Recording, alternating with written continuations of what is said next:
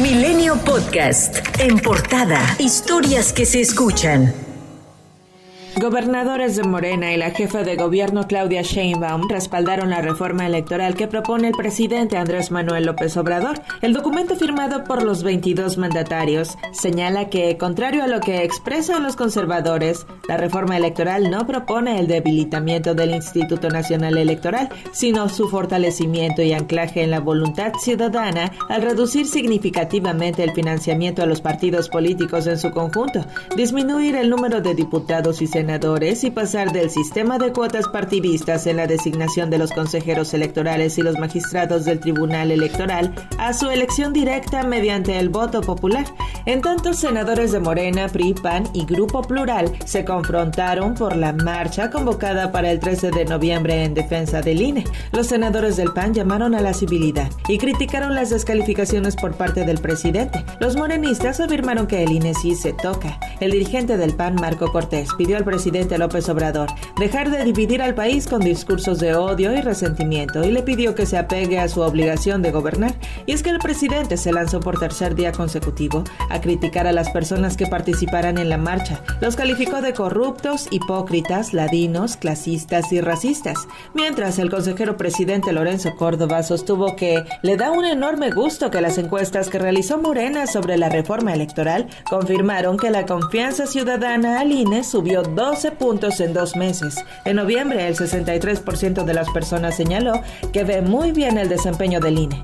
El 13% lo ve bien, el 11% regular o ni bien ni mal el 6% lo ve mal y el 6% muy mal. Senadores de Morena y oposición alistan un desplegado para respaldar al coordinador de la mayoría, Ricardo Monreal, ante los ataques en su contra por parte de la gobernadora de Campeche, Laida Sansores. Tras ello, Monreal fue cuestionado sobre su permanencia en Morena. Así respondió. La sucesión adelantada está generando estragos. Ahorita es conmigo, mañana será con Marcelo y entre ellos, pero es un error la sucesión Miren dónde nos tienen.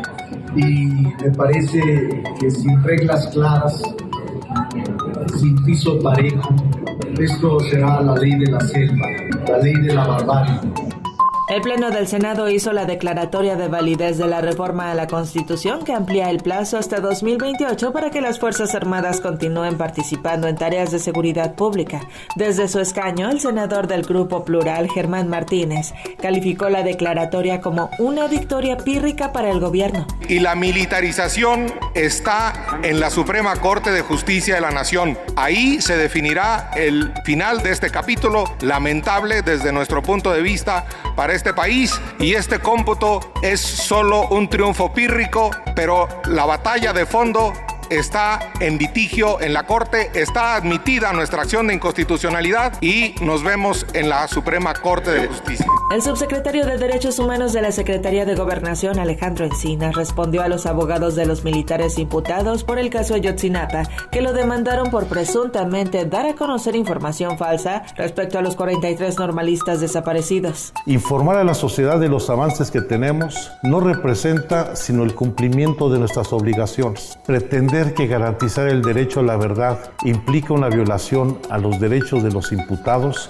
es absurdo. Sostener que además implica la comisión de algún delito es una aberración. Quieren confundir para distraer la atención sobre su participación en estos hechos. Las comisiones de la verdad emiten opiniones no vinculantes y en su caso aportan elementos útiles para el esclarecimiento de los hechos, a diferencia de quienes buscan interrumpir el proceso fuera de los tribunales y quienes litigan a través de los medios de comunicación o de quienes filtran información poniendo en riesgo la integridad de los testigos o colaboradores. Rautel N y Vanessa N, detenidos por su presunta participación en el feminicidio de Ariadna Fernanda López, joven encontrada sin vida en la carretera La Pera Cuautla en Tepoztlán, Morelos. Supuestamente acordaron a través de WhatsApp ocultar los detalles sobre la muerte.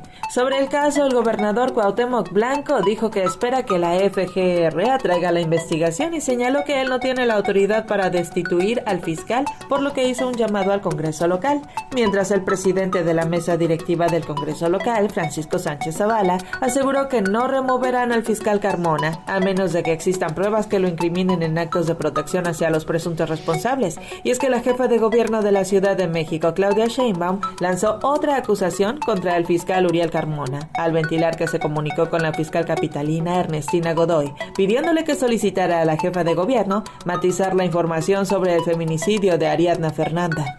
Que no haya encubrimiento, que no haya corrupción, justicia, en todos los casos, pero en particular en el caso de los feminicidios. En la medida que se acabe con la impunidad, o que haya, que no haya impunidad, que se acabe con impunidad y que haya justicia, en esa medida pues vamos a tener menos feminicidios.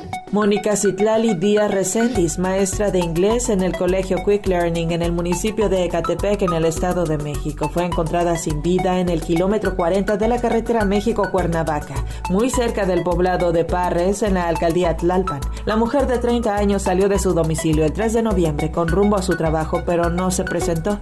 Tras el hallazgo del cuerpo, la Fiscalía General de Justicia de la Ciudad de México inició una carpeta de investigación por el delito de feminicidio. Leonardo Álvarez, padre del niño Abner, que falleció este lunes en la alberca del Colegio Williams, advirtió que su demanda de justicia llegará hasta las últimas consecuencias.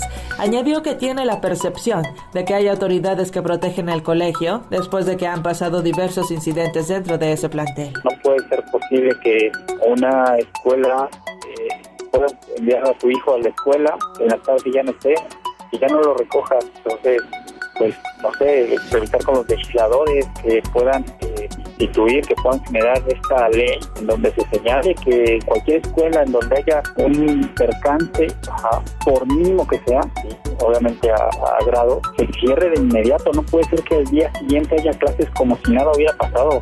José Alberto Flores, conocido como el payaso chuponcito, enfrenta un proceso legal por acoso sexual, pues será vinculado a proceso. Su ex asistente Carla Oaxaca dijo que se sentía satisfecha por la decisión que habían tomado las autoridades y que muy pronto el comediante será notificado de este avance.